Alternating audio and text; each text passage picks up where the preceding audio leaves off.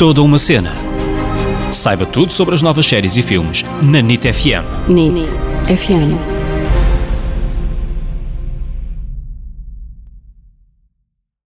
Hello! Bem-vindos a mais um episódio deste podcast que é toda uma cena. Eu sou a Ana Isabel Souza, Ana para os amigos. Eu sou o David Correia, David para os amigos. E depois de termos falado de O Pai, vamos falar de outro filme fantástico que estreou este ano nos cinemas portugueses, Minari.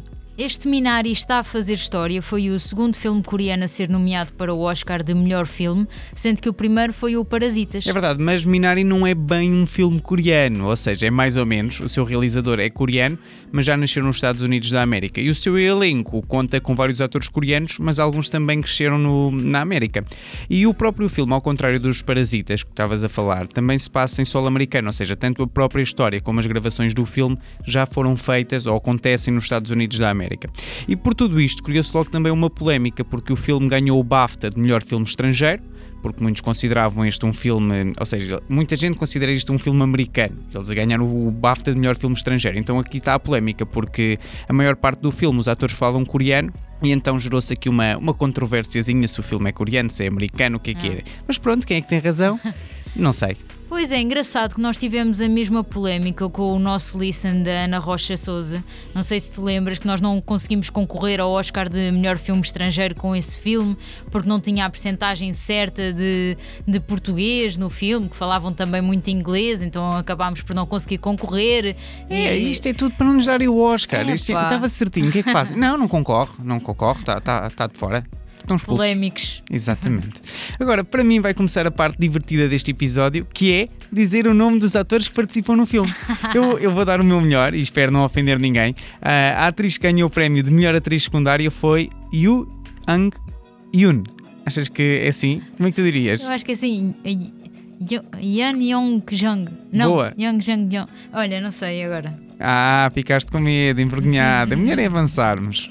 Enfim, ela é conhecida como a Meryl Streep da Coreia. Ah, tu é que sabes andar nisto, não é? Eu ponho-me aqui a dizer Yu Jong-yun e tu, Meryl Streep coreana. Sabes muito, não é? Eu só quero dizer que eu não vi mais trabalhos desta atriz, mas que eu gostei muito, muito dela neste, neste filme do Minari, que foi o Oscar, ou que o Oscar foi, foi bem entregue para Yu Jang Yun. Sou corajoso, já tentei dizer três vezes.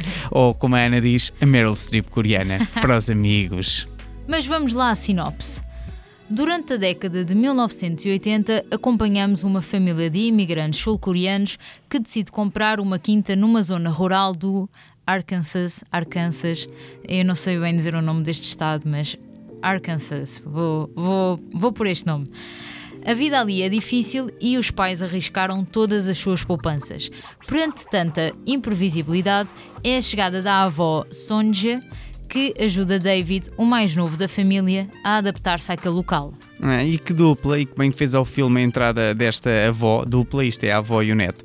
Os jogos que existem então entre eles são, sem dúvida, dos pontos altos do filme e também dos momentos que nos vão deixar com, com um sorriso na cara. Eu acho que foi muito importante. Sim, acho que o filme é maravilhoso por causa dessas relações entre os personagens, os pequenos detalhes e a, a sensibilidade que o realizador tem. Acho que é mesmo o que faz com que o filme seja extraordinário, porque ele está a contar as suas memórias, está a contar a sua história.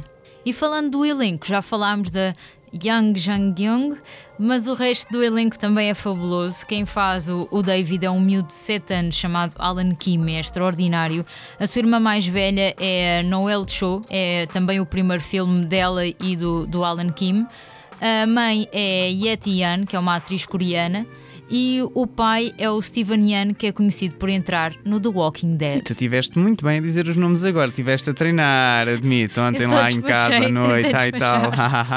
Yetian, Young ah, Estás muito bem, estás muito bem. E como é que nasceu este seminário? O seu realizador, Lee Isaac Chang, eh, decidiu escrever praticamente a sua história de vida. Este é um filme meio autobiográfico. Os seus pais também emigraram para os Estados Unidos, tal como a família de Minari. Eles viviam a fazer a seleção de pinos, também como nós vimos esta família do, do filme, não é? Entre entre os machos e as fêmeas, ali para um lado a dividir, e também a avó do realizador veio mais tarde da Coreia para os ajudar.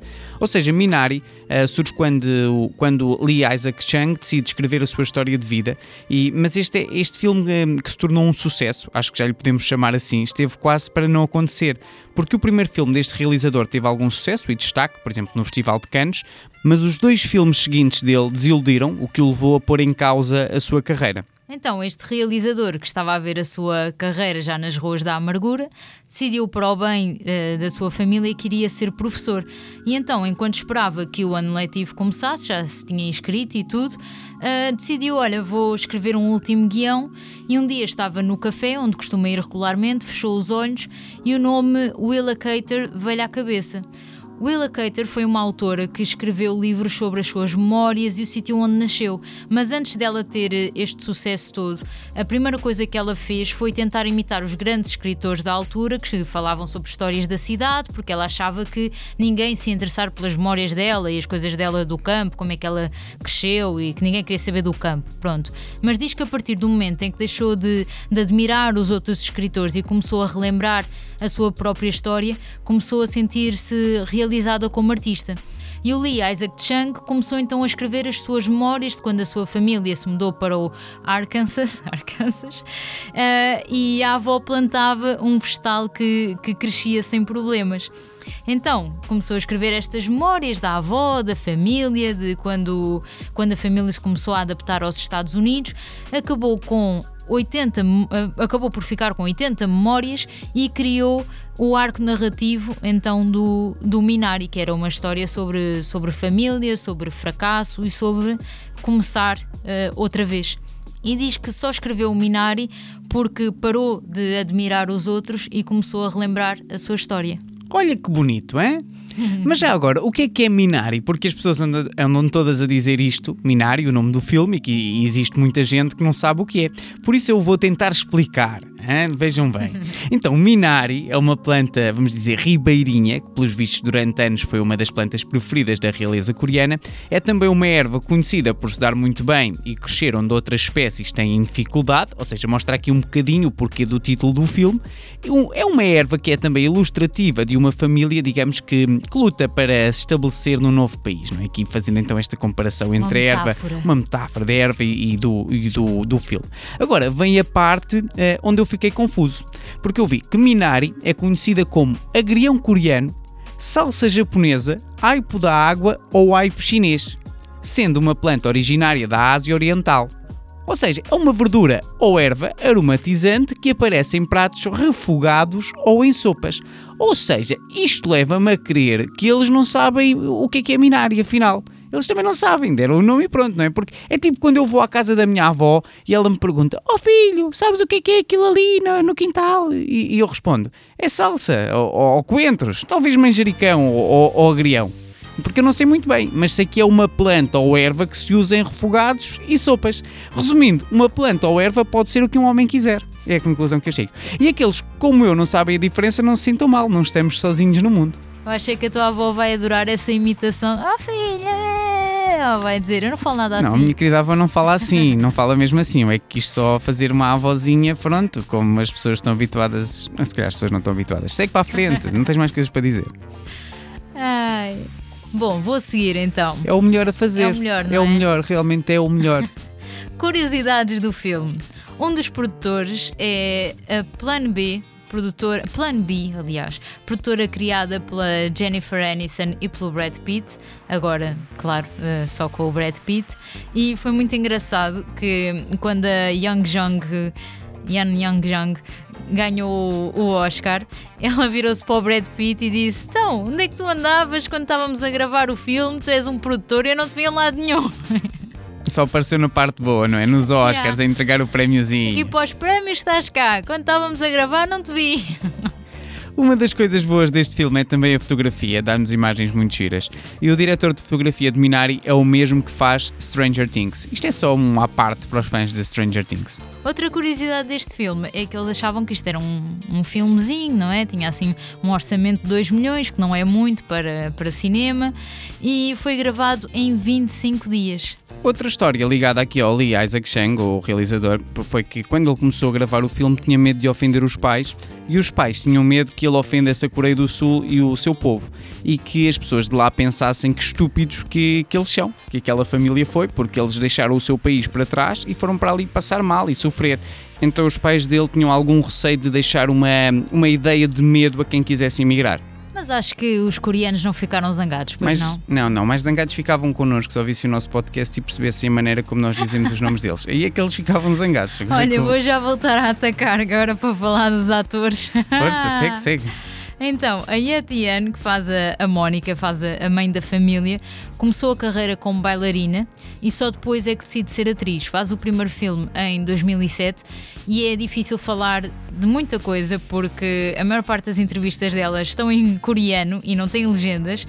Uh, mas o que percebi é que este é o primeiro filme que ela faz na América, já fez muitos outros, mas sempre na Coreia.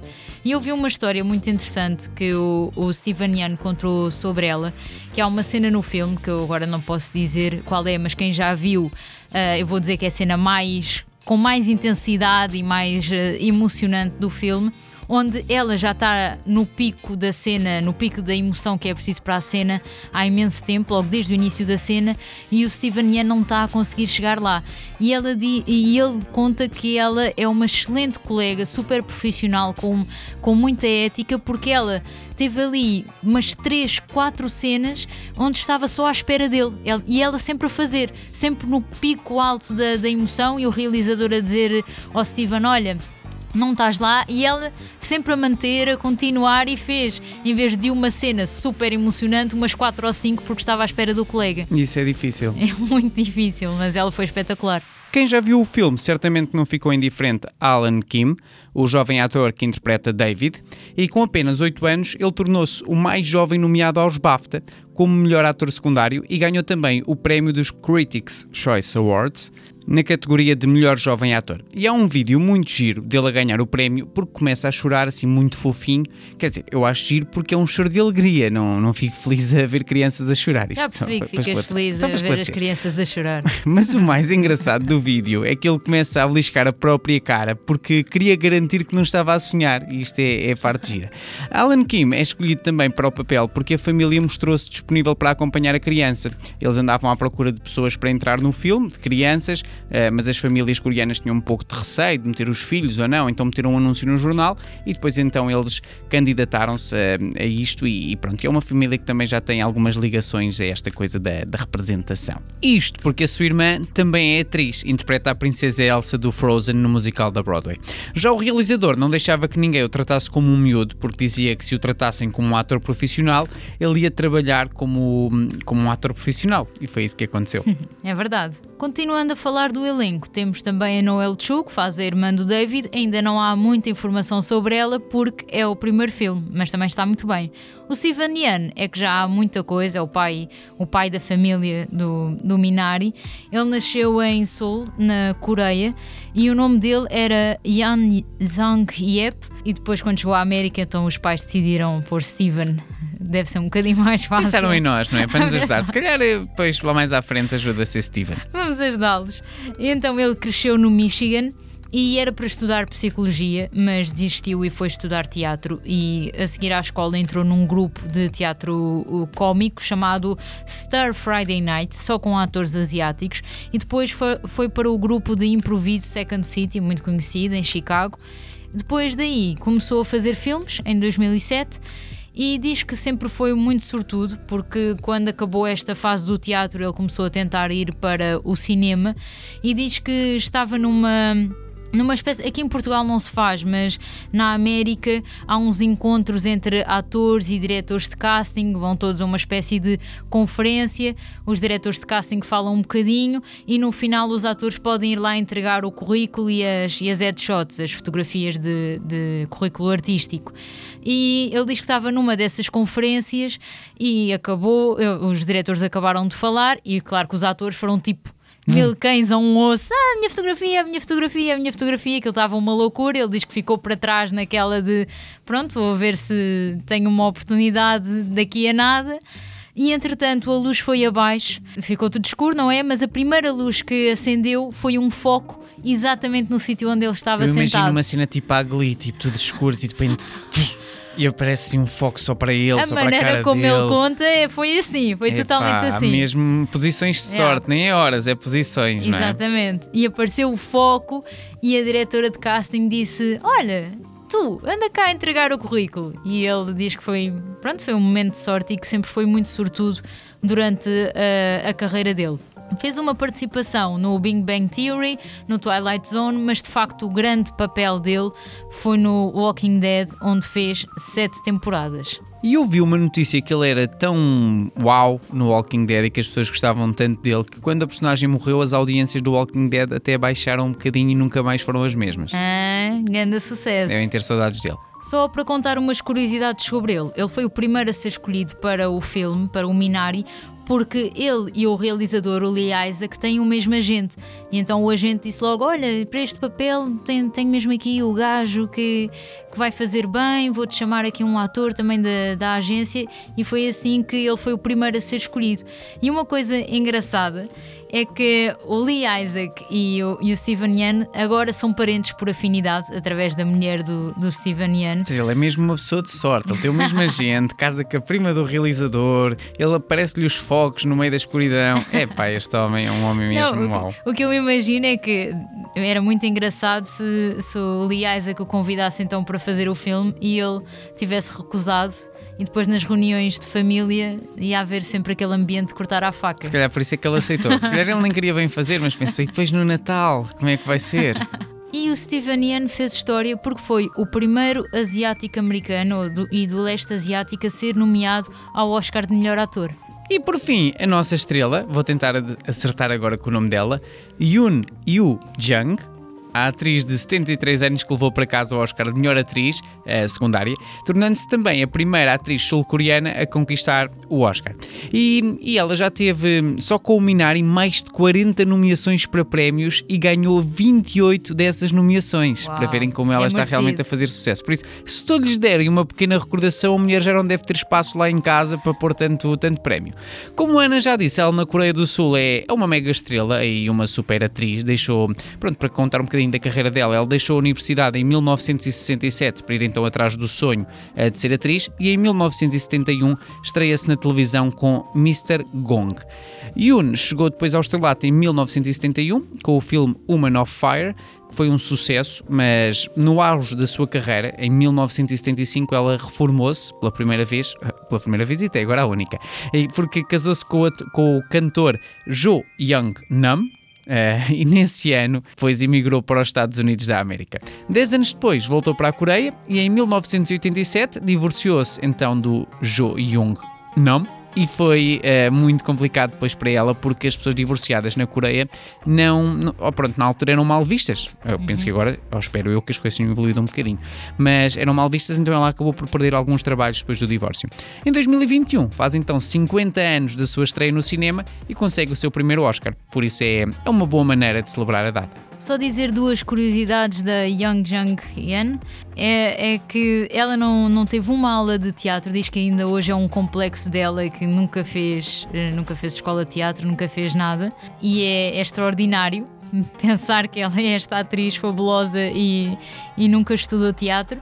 E uma curiosidade engraçada do Minari é que ela fez de propósito para nunca falar com o, com o Alan Kim, com o ator que, que faz o David, para ele sentir mesmo que ela é uma estranha que de repente aterra ali, vem de outro país. Coitado do miúdo, se calhar pensou: epá, esta atriz antipática nem sequer fala comigo. Tem a mania. Yeah, mas ela diz que foi de propósito para o ajudar a, ele sentir que ela é uma estranha. E no fim, que bom que ficou a química entre, entre eles dois. Por isso, alguma coisa ela, ela sabia do que estava a fazer.